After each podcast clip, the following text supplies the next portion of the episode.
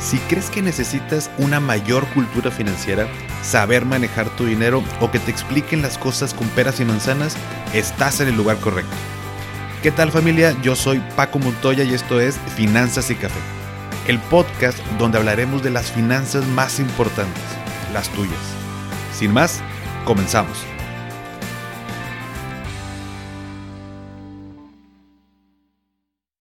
Hola a todos y bienvenidos de nuevo a Finanzas y Café. Espero que estén teniendo un excelente inicio de semana.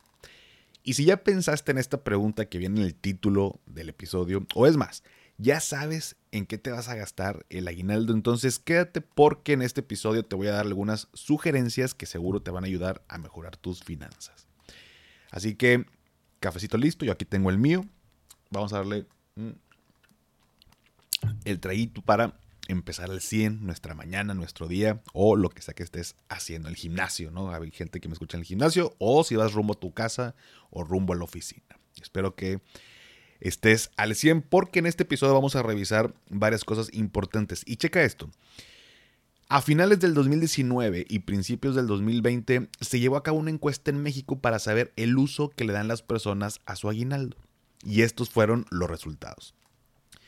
El 51.1% lo utiliza para regalos, en general, ¿no? Pero regalos es como la categoría con mayor porcentaje. Y ojo, te voy a estar diciendo porcentajes, pero estos no, o sea, la suma de esos porcentajes no te va a dar el 100%, por si acaso haces sumas y dices, oye, güey, pues si ya te pasaste más como en 300%, no. Normalmente el aguinaldo pues lo utilizamos, o sea, no solamente en una cosa, sino igual y una parte para regalos, eh, otra para la cena de Navidad, otro, y bueno, ahorita te voy a estar diciendo esta estadística que está bien interesante. Entonces, volviendo al punto, eh, el resultado de esta encuesta es que el 51.1% de las personas lo usa para regalos en general, el 44.4% para la cena de Navidad, que si el pavo, que si acá se utiliza mucho esto de la... Eh, que no soy tan fan, o sea, sí me gusta, para que no me vayan a matar. sí me gusta, pero no soy como que tan fan de la mm, ensalada de manzana, que mucha gente espera Navidad para la famosa ensalada de manzana. Pero bueno, para cena de Navidad y todo lo que involucra, el 44%. En tercer lugar, el 30, con el 34.2% para la cena de fin de año. Según pues en diciembre eh, tenemos esta parte de la Navidad y una semana después ya estamos despidiéndonos del año, estamos dando la bienvenida al, nuevo año. En cuarto lugar, con el 28.1% para regalos de Navidad, por supuesto, y que si tienes familia, que si los hijos, que si los papás, el tío, y bueno, pues utiliza para esa parte. 26.6% para juguetes de Reyes Magos, que en enero, ahí la tradicional, eh, que partimos la rosca de Reyes, y, bueno, aquí en, en el norte, me atrevo a decir, bueno, pues celebramos más lo que es la, Navidad y Santa y ya sabemos, ¿no? Y no se acostumbra tanto a dar regalos en, eh, en esta celebración de, del Día de los Reyes Magos. En el centro del país es mucho más, se celebra esta, este día que, que Navidad. Digo, en todo el país se celebran ambas fechas. Nada más que acá le entramos a la rosca, ¿no? Pero bueno, el, en el puesto número 5 está esto, juguetes de Reyes Magos. En sexta posición, con el 14%, está regalos para intercambiar en Navidad. Que luego nunca falta en las posadas el, el, güey que, el de la oficina, ¿no? De que, oye, pues yo creo que vamos a meter en el intercambio un... Yo creo que el, em, monto debería ser como unos mil pesos, mil quinientos para que sea algo chido y eh, alguno que otro es como que, güey, o sea, es un detalle, ¿verdad? Pero bueno, también en Navidad hacemos intercambio y, y el tema es que luego se nos junta el intercambio de la oficina, el de los amigos, el de la prepa, los de la universidad. Y, y bueno, pero el aguinaldo va una partecita para los regalos en este intercambio. El siguiente punto es los viajes, con el 12.5%. Mucha gente utiliza, o bueno, eh, gente utiliza eh, parte o todo su aguinaldo para viajar. Después, con el 6.7%, curiosamente, es la rosca de reyes. O sea, eh, hace eh, que fue la, es la 1, 2, 3, 4. La quinta categoría era juguetes con el 26%, por, 26% eh, y con un 6.7% para comprar la rosca, que hoy en día, híjole, han salido unas tan ricas que si la rosca rellena de Nutella, de fruta, de no sé qué madres y encima le ponen chocolate y bueno, total que, hasta se me hizo agua a la boca, pero diferentes tipos de rosca de reyes y bueno, pues ahí va un porcentaje el aguinaldo. Y en último lugar, 6.6% para las famosas posadas. Que si vamos a la comida, perdón, comprar la comida para la posada, que si los antojitos, que si el regalito chusco, que si eh, ya luego hay posadas más producidas, que si vamos a llevar un grupito o hay un este, farafara y que esto y que el otro, bueno, pues el aguinaldo parte se va en eso. Y con un 14.5% en la categoría de otro. ¿no? O sea, no especifica, simplemente otro. Entonces, recapitulando, en primer lugar, regalos, cena de Navidad, cena de fin de año, regalos de Navidad, juguetes de Reyes Magos, regalos para intercambiar en Navidad, viajes, rosca y posadas. Y fíjate lo que encontré.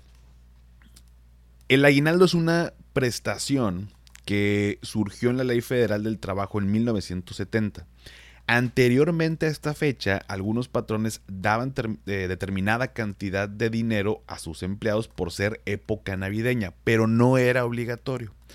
Sin embargo, en la reforma de aquel año se estableció como obligatorio el pago de esta prestación y le denominaron aguinaldo. En México, bajo ningún pretexto y sin consideración a la condición de las o los trabajadores, todos quienes tengan una relación laboral de tipo subordinada a un patrón tienen derecho a recibir un aguinaldo. Y encontré en la página del gobierno información y preguntas frecuentes o dudas a este tema. Por ejemplo, ¿quiénes tienen derecho al aguinaldo? Y te voy a leer las respuestas. Agarré cuatro o cinco preguntas que se me hicieron interesantes. Si quieres, luego armamos otro episodio con, todas las demás o vemos en qué formato. Pero ¿quiénes tienen eh, derecho al aguinaldo? Todos los trabajadores, ya sean de base, de confianza, de planta, sindicalizados, contratados por obra o tiempo determinado, eventuales, entre otros.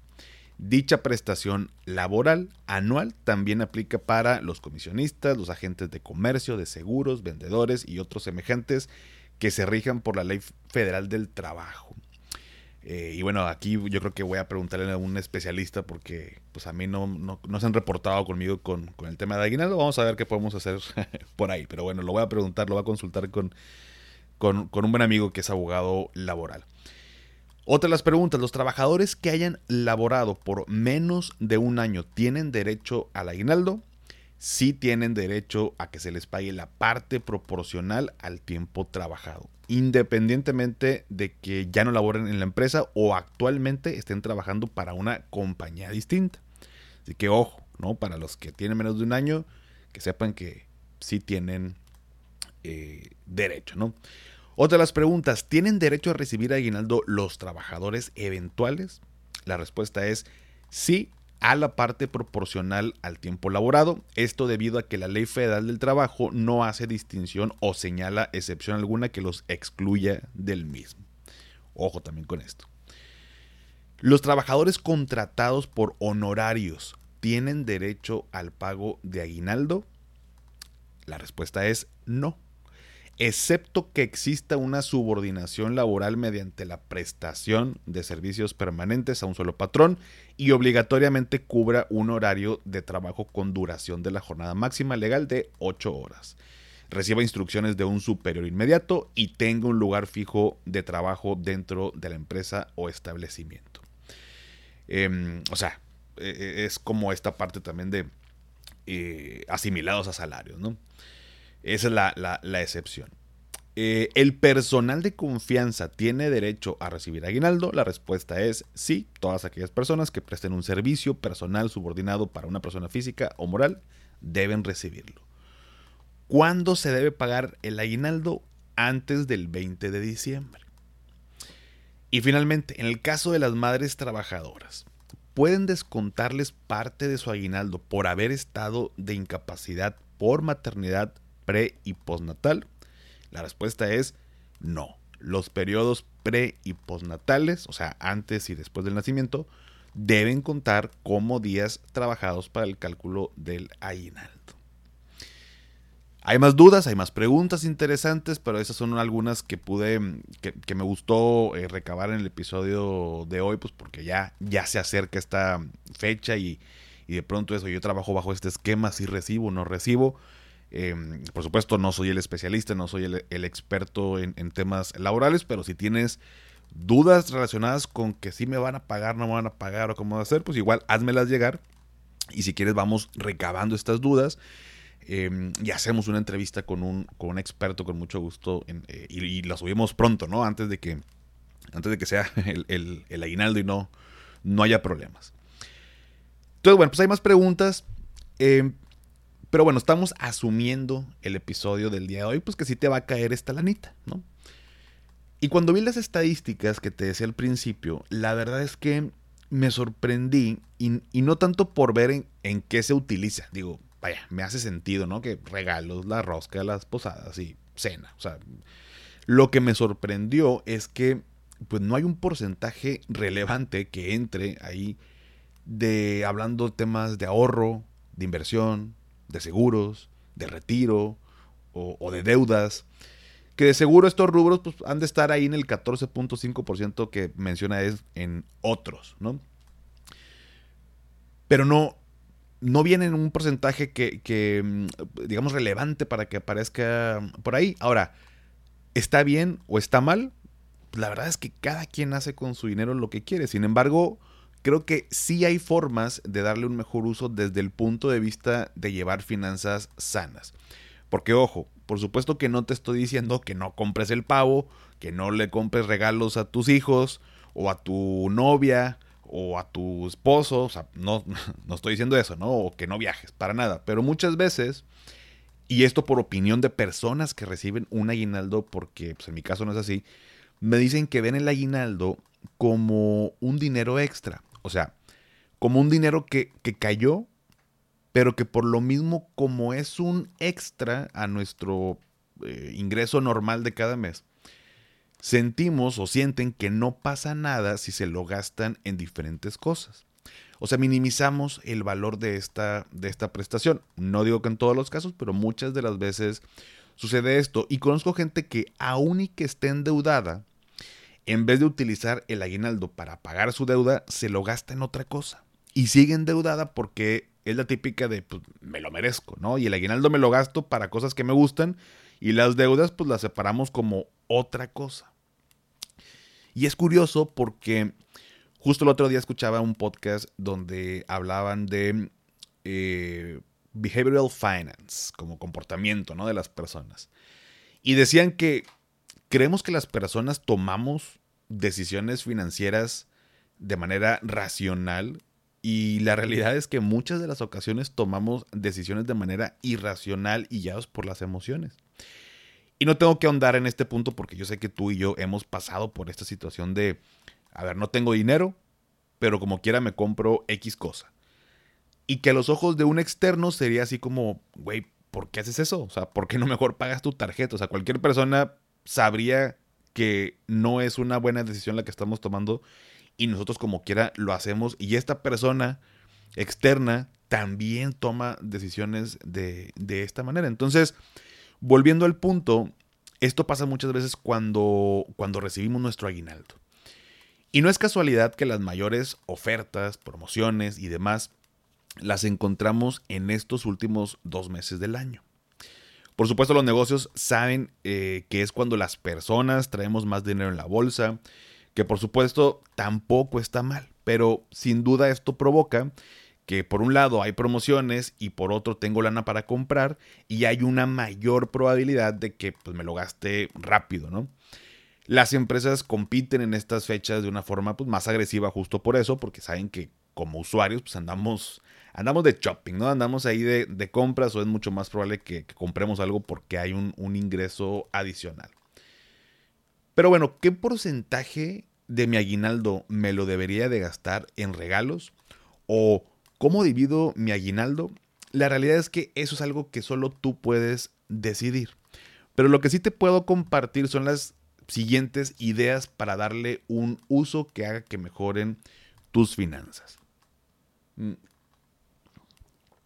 La primera de ellas tal vez va a ser bastante obvia, ya te la imaginas, pero son las deudas, por supuesto. Y esta va en primer lugar porque muchas personas hemos normalizado el estar endeudados.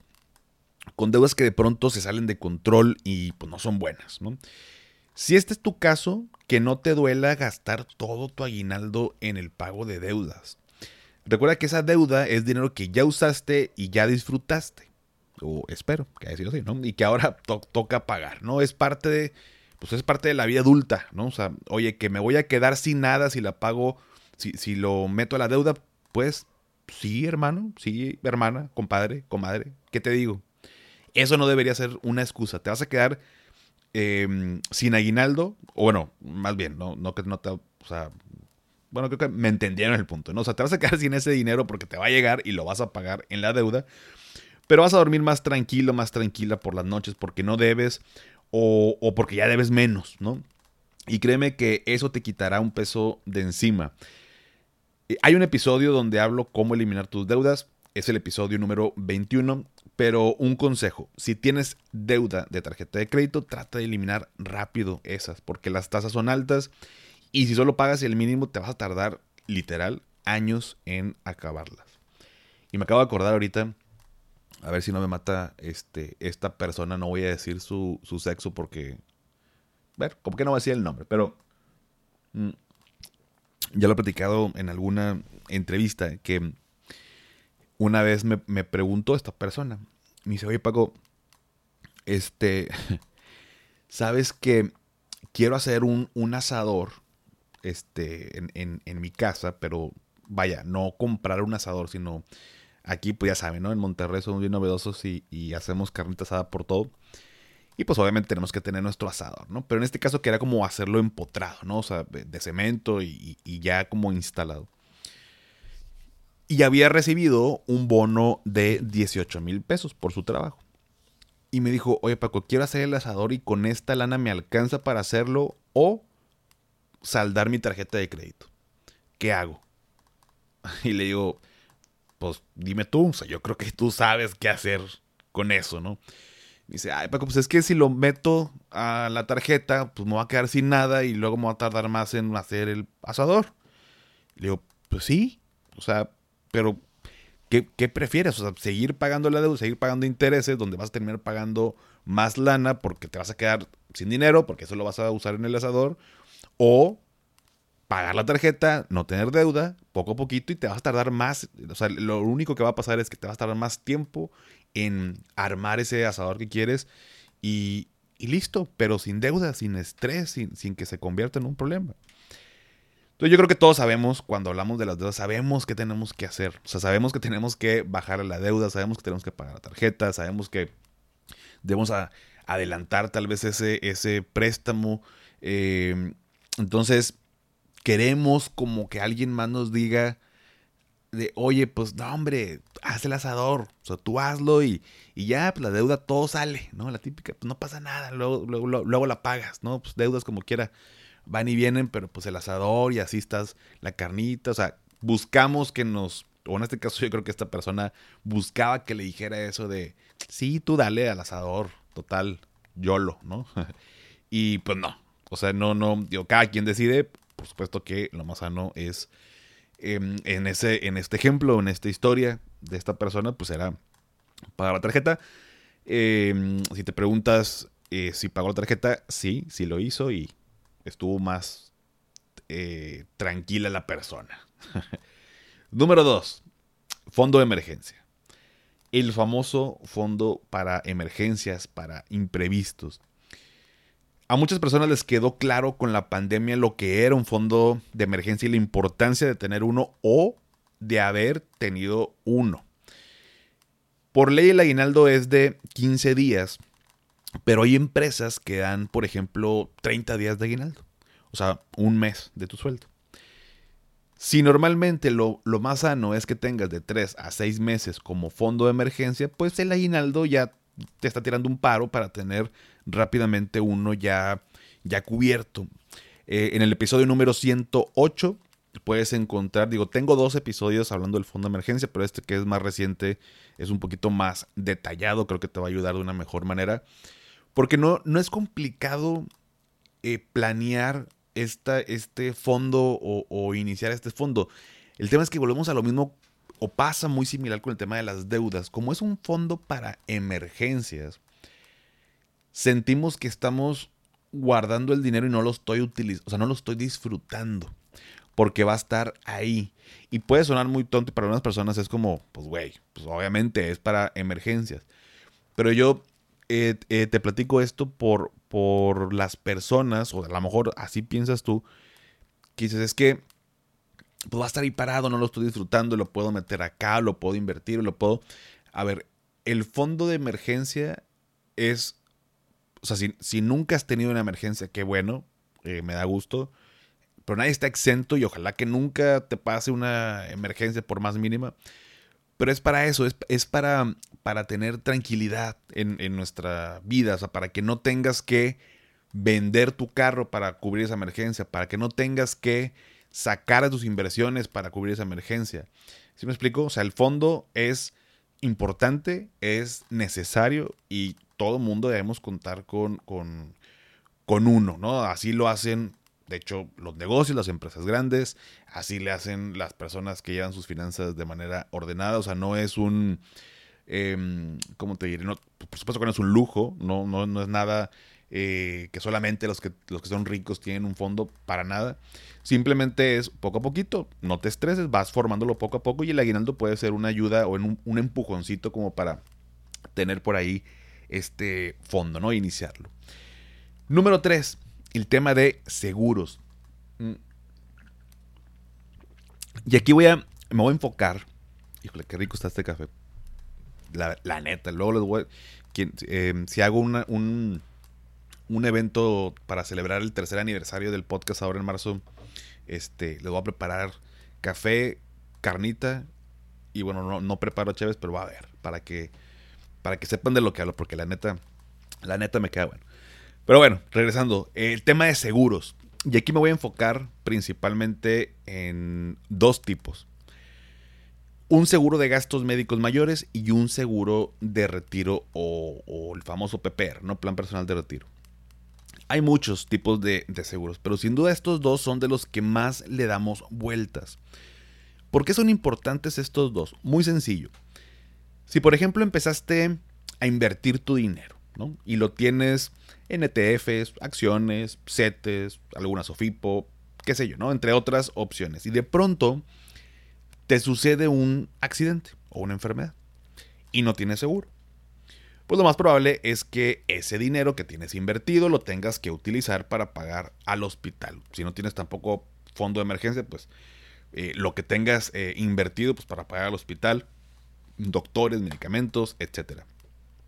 Suena muy lógico, ¿no? Pero, pero muchas veces, y eso es algo que yo me he dado cuenta, eh, em, pues de preguntas en las asesorías, que hay mucha gente que invierte y qué bueno, qué chido, hazlo, háganlo, síganlo haciendo. Pero no, no puede ser que estemos invirtiendo y no tenga las bases de mis finanzas bien cimentadas. O sea, no tiene sentido. ¿Lo puedes hacer? Pues sí lo puedes hacer.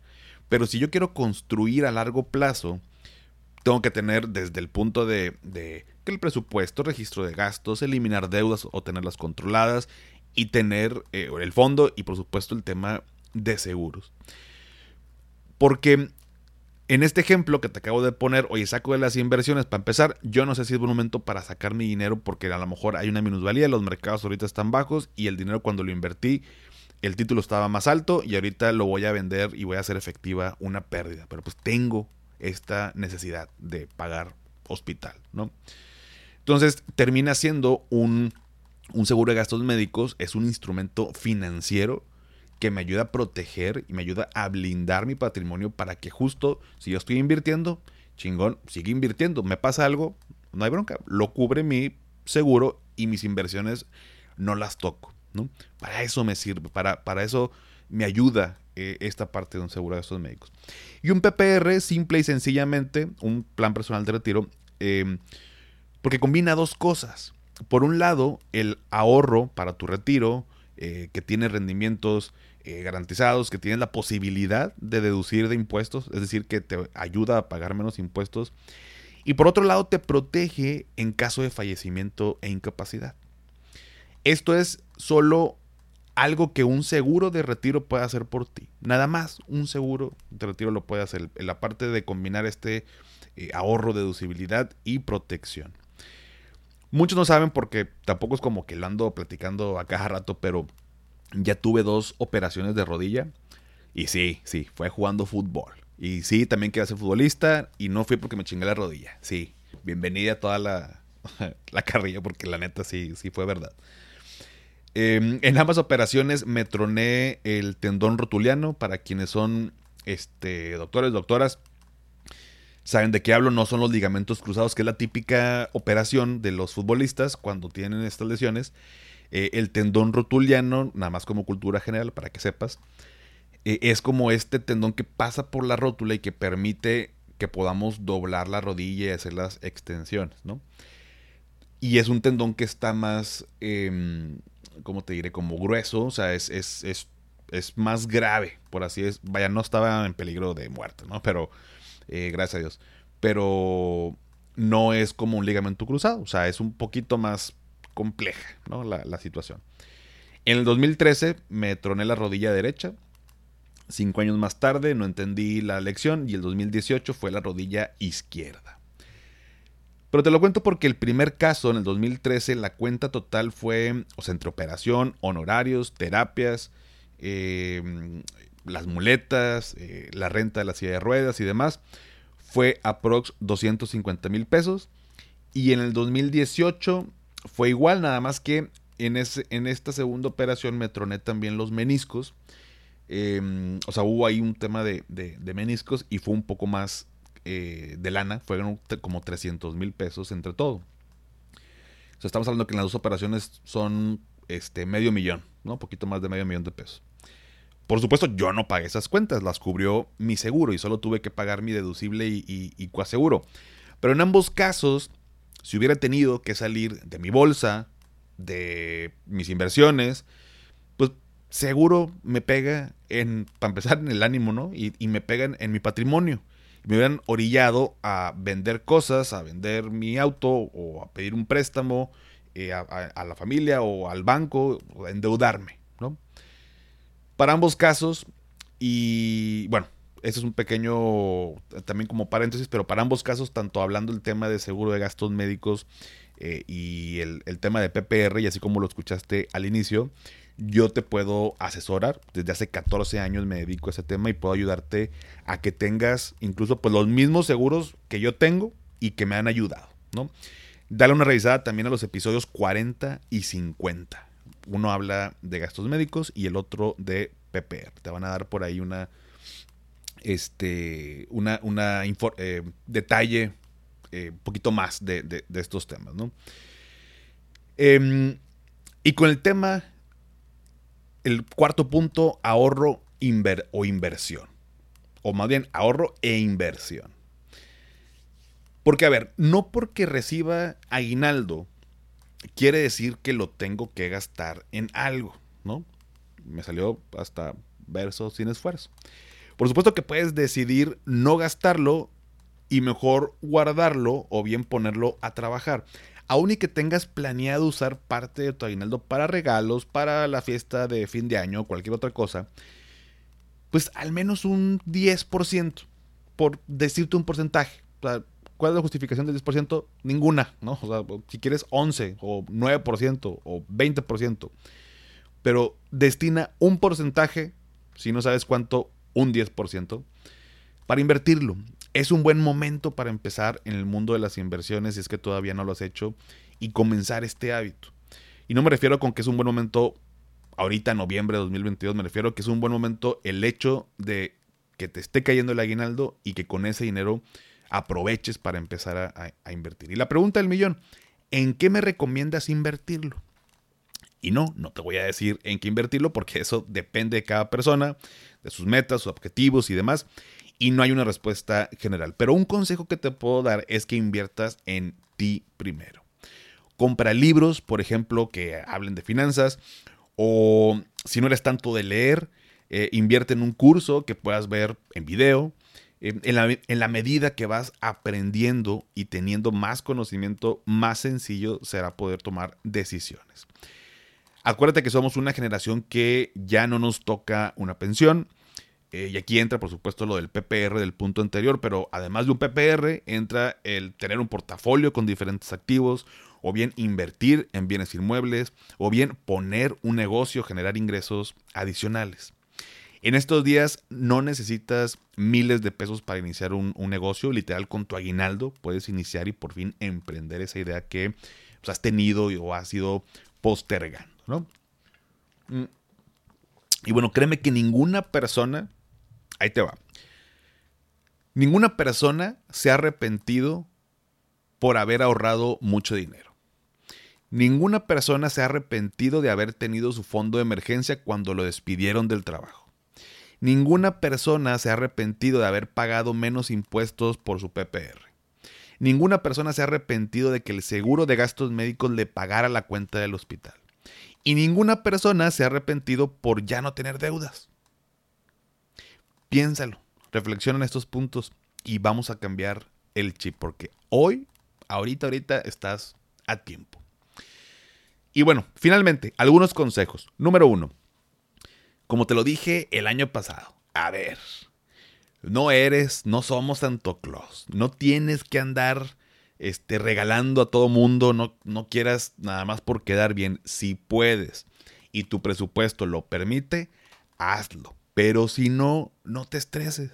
Lo importante en estas fechas es estar en familia, disfrutar las reuniones, hacer el intercambio chusco y que te toque el negro de WhatsApp. No te creas. Luego les platico porque a mí me tocó una, una imagen de regalo del negro del WhatsApp, pero es otra historia. Eh, es más disfrutar la convivencia, eh, no pasa nada si no puedes dar un regalo. No eres santa. Aunque tengas una panza caguamera, no, no lo eres. Número dos, no te endeudes para quedar bien. Lo peor que puedes hacer.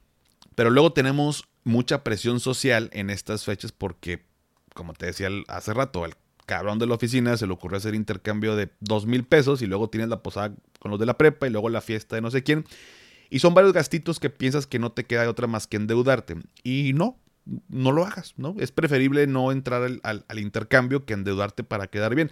Acuérdate del episodio de los, de los nos que afectan eh, o que ayudan más bien en, nuestras finanzas. Es no tengo, punto, ¿no? Y no pasa nada, no. Si alguien te dice, no pasa nada, nada, son tus finanzas, es tu dinero, es tu vida, este, no quieras eh, quedar bien. Normalmente si necesitas, según tú, quedar bien o gastar eso para quedar bien con ese grupo, pues mejor planteate eh, eh, eh, el, hecho de por qué quiero quedar bien y qué tipo de personas son con las que quiero quedar bien, ¿no? Porque la realidad es que un amigo, una amiga verdadera, pues no te va a exigir que, que des un, un regalo. Número tres, acuérdate de tus experiencias pasadas a ver, si ya sabes que noviembre y diciembre son de muchos gastos y que luego en enero andamos endeudados pagando todo lo que gastamos y ya vivimos ese estrés y esa situación, pues, ¿qué crees? Pues no lo hagas. Punto. Desaparece eh, esta parte de la cuesta de enero. O sea, no conviertas tu inicio de año en una época gris, oscura, de deudas, de empezar con el pie izquierdo. Mejor convierte tu inicio de año en un momento de metas, de energía, de motivación, de empezar con cero deudas o con menos deudas, con un mejor control, en fin. Pronto eh, vendrá el tradicional episodio de inicio de año, que espero te ayude en esto, pero ya, por favor, haz diferente las cosas este año. Si ocupas una señal, esta es tu señal. Y por último, si ya te gastaste el aguinaldo y todavía no lo recibes, reflexiona el por qué lo hiciste. ¿Fue por necesidad? ¿Fue por costumbre? ¿Fue por gusto? ¿O por qué fue? Muchas veces estamos como programados y hacemos las cosas en automático, no nos detenemos a, a pensar en el porqué de las cosas pero no te autoflageles tampoco, o sea, ya ni modo, ¿no? O sea, eh, y, bueno, suena como a broma, pero hay gente que Oye, ya viene diciembre y el 15 me pagan el aguinaldo y voy a recibir, voy a inventar un número, 20 mil pesos. Hoy tenemos el viaje en enero a, Cancún para la boda de tal. Bueno, pues con el aguinaldo lo pagamos, nada más que pues hay que ir reservando para que no salga más caro. Pues déjame lo compro, paso la tarjeta y ya lo pago luego la tarjeta con mi aguinaldo. O sea, a eso me refiero cuando ya te lo gastaste antes de que lo recibas. Y no está mal, o sea, vuelvo a lo mismo y pudiera sonar como que, o sea, Paco está como en medio, o sea, ni sí ni no. Y no, o sea, no, no, no, está, no mal que te lo gastes en, en el viaje, pero sí es interesante que reflexionemos porque te sorprenderás de las de la cantidad de veces que al momento de ponerle un stop a tu vida y decir, a ver, ese dinero eh, lo puedo, o sea, ese viaje lo, eh, lo puedo pagar con, con, un ahorro que puedo ir haciendo eh, de aquí a que llegue la fecha. O si tengo el dinero en la cuenta, pero no me lo quiero gastar porque no me quiero quedar sin lana y estoy usando la tarjeta nada más porque no quiero sentir que me gasto de mi dinero. Y ahí es cuando cambiamos también el chip, cuando nos cae el 20 y cuando nos damos cuenta a veces de las decisiones que tomamos por impulso, por emoción. Y, sin duda, va, a haber momentos en que es necesario. O sea, yo no estoy en contra de, pues es que em, me, lo, me, lo, gasté desde ahorita el aguinaldo porque pues en mi casa se descompuso el refrigerador y pues no tenemos de otra, ¿no? O sea, eh, ok, va, pues, para eso es también luego el, el tema del dinero. Pero pues ahí también es válido o es importante que reflexionemos. Bueno, voy a usar el aguinaldo, o sea, voy a pagar con tarjeta el refri, porque pues, no me puedo quedar sin refri y pago la tarjeta con el aguinaldo. Pero entonces, ¿por qué no tengo un fondo de emergencia? ¿Qué puedo hacer para cambiar eso? Entonces, mi intención con este último punto, esa última sugerencia es que reflexionemos y, y, que podamos cambiar, que este cambio no viene de la noche a la mañana, pero en la medida que soy consciente de mis errores, de mis áreas de oportunidad, en ese momento es cuando puedo decidir cambiar y poco a poco ir haciéndolo. Me dio mucho gusto y, con esto eh, cierro el episodio, pero me dio mucho gusto hace poco que tuve una asesoría con, con una persona que me mandó un correo. Eh, es más, lo voy a pedir a ver si luego me da chance de, de publicar esto. Y si no, bueno, les platico de manera general, pero eh, quisiera mostrarles el, correo porque hacía un año, año y medio me envió correo desesperada por, por un tema de deudas y por un tema de, pues hay varias cosas. Y un año después, eliminó deudas, controló sus gastos, es consciente de todavía las áreas de oportunidad que tiene, pero el cambio fue enorme en un año. No fue de la noche a la mañana, pero... Y, mira que no me lo dijo hablado, ¿no? Fue un correo, pero luego uno cuando lee ese tipo de cosas hasta siente el estrés, ¿no? Por, por cómo lo redacta, por cómo lo dice. Y, me da mucho gusto porque, vaya, pues, eh, muchas personas me mandan mensaje y, correo y, demás. Y me dijo, Paco, ¿te acuerdas? Yo soy la, que te mandé correo este, tal fecha. Y por supuesto que me acordé, porque hasta yo me, yo me preocupé, ¿no? A veces quisiera ayudar más y no sé cómo, ¿no? No, no puedo hacerlo. Eh, y muchas veces, pues la realidad es que está en uno hacer este cambio. Eh, si escuchas ese episodio, bueno, pues eh, yo se lo dije como quiera en persona, pero bueno, si lo estás escuchando, me sigue dando mucho gusto que, que, que pues, de pronto la, la vida de las personas cambia cuando hacemos cambios en nuestras finanzas. A veces suena muy, muy tonto, muy, este, no sé, como si no tuviera una relación, pero el hecho de cumplir tus sueños, eh, hacer lo que te apasiona, dedicarte a lo que te gusta, eh, vivir la vida plena, llegar a este punto como venía, como, bueno, lo veíamos en la, en la, escuela con la pirámide de Maslow, el último punto de la autorrealización pues a veces no me puedo dedicar a lo que me gusta porque no porque tengo que trabajar en esto para sobrevivir. Me gustaría hacer esto, pero no puedo ahorita porque tengo deudas y tengo que pagarlas y para pagarlas tengo que ganar lana y para ganar lana tengo que seguir en ese trabajo que ya no me gusta. Entonces, cuando hacemos estos cambios, cuando ponemos orden a nuestras finanzas, conectamos y encontramos nuestra pasión, nuestro propósito, cumplimos nuestros sueños, estamos más felices, estamos más tranquilos, tenemos más paz. Entonces, si podemos detenernos en el camino, reflexionar, entender por qué tomamos las decisiones y si no lo entiendo, pido ayuda eh, a alguien más, pero tomamos cartas en el asunto, te lo aseguro, te lo garantizo, te lo firmo, que tu vida va a cambiar. Pero bueno familia, hasta aquí el episodio del día de hoy. Terminé muy, muy romántico, muy filosófico el asunto, pero es algo que me ha estado dando vueltas en la cabeza y, y hay algo por ahí, un, proyecto que si Dios quiere el siguiente año estoy, estoy creando, estoy entonces como muy conectado con esta, con esta parte que es mucho la, la esencia y la razón de ser de finanzas y café, así que eh, espero pronto por ahí compartirles algunas, algunos avances. Pero bueno, por hoy vamos a cerrar el episodio. Si llegaron hasta aquí, ponme en los comentarios el emoji de yo creo que hablando de aguinaldo, pues que será bueno. Vamos a, repetir ¿Sabes que Voy a empezar a planear qué emojis, porque luego me, voy por los mismos. Pero vamos a poner un saco de dinero, ¿sale? Como pues, es, el, ahorrito que, es la lanita extra más bien que nos va a caer ahora en diciembre. Eh, y bueno, pues ya sabes que esto me ayuda para saber qué tantas personas se quedan hasta el final y seguir trayéndote episodios padres que te gusten, te ayuden y nos ayude a crecer a todos. Suscríbete a mi canal de YouTube Finanzas y Café, te dejo la liga en la descripción y si todavía no has calificado el podcast en Spotify desde la aplicación, me ayudarías muchísimo si me regalas 5 estrellas, obviamente solo si te gusta el contenido y esto me ayuda a llegar a más personas. Sígueme en Instagram y en TikTok como arroba finanzas y café y también, ya lo sabes, dale seguir en Spotify para que te aparezcan los episodios en automático cada lunes. Y antes de despedirme recuerda, haz lo que te haga feliz, tómate un rico café, te mando un abrazo y espero que tengas un excelente inicio de semana.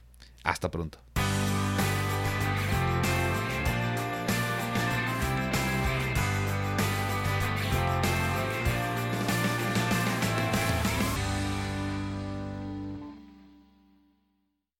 ¿Nunca te alcanza para lo que quieres? ¿Le tienes miedo al crédito, los seguros, las inversiones, al pues no te preocupes más, estás en el anuncio de 30 segundos correcto. Bienvenido a Maldita Pobreza. En este podcast te daremos hacks para entender tu seguro de gastos médicos, sobrevivir al hot sale o el buen fin, ahorrar e invertir en bienes raíces. Maldita Pobreza, producido por Sonoro. Busca Maldita Pobreza en cualquier plataforma de podcast.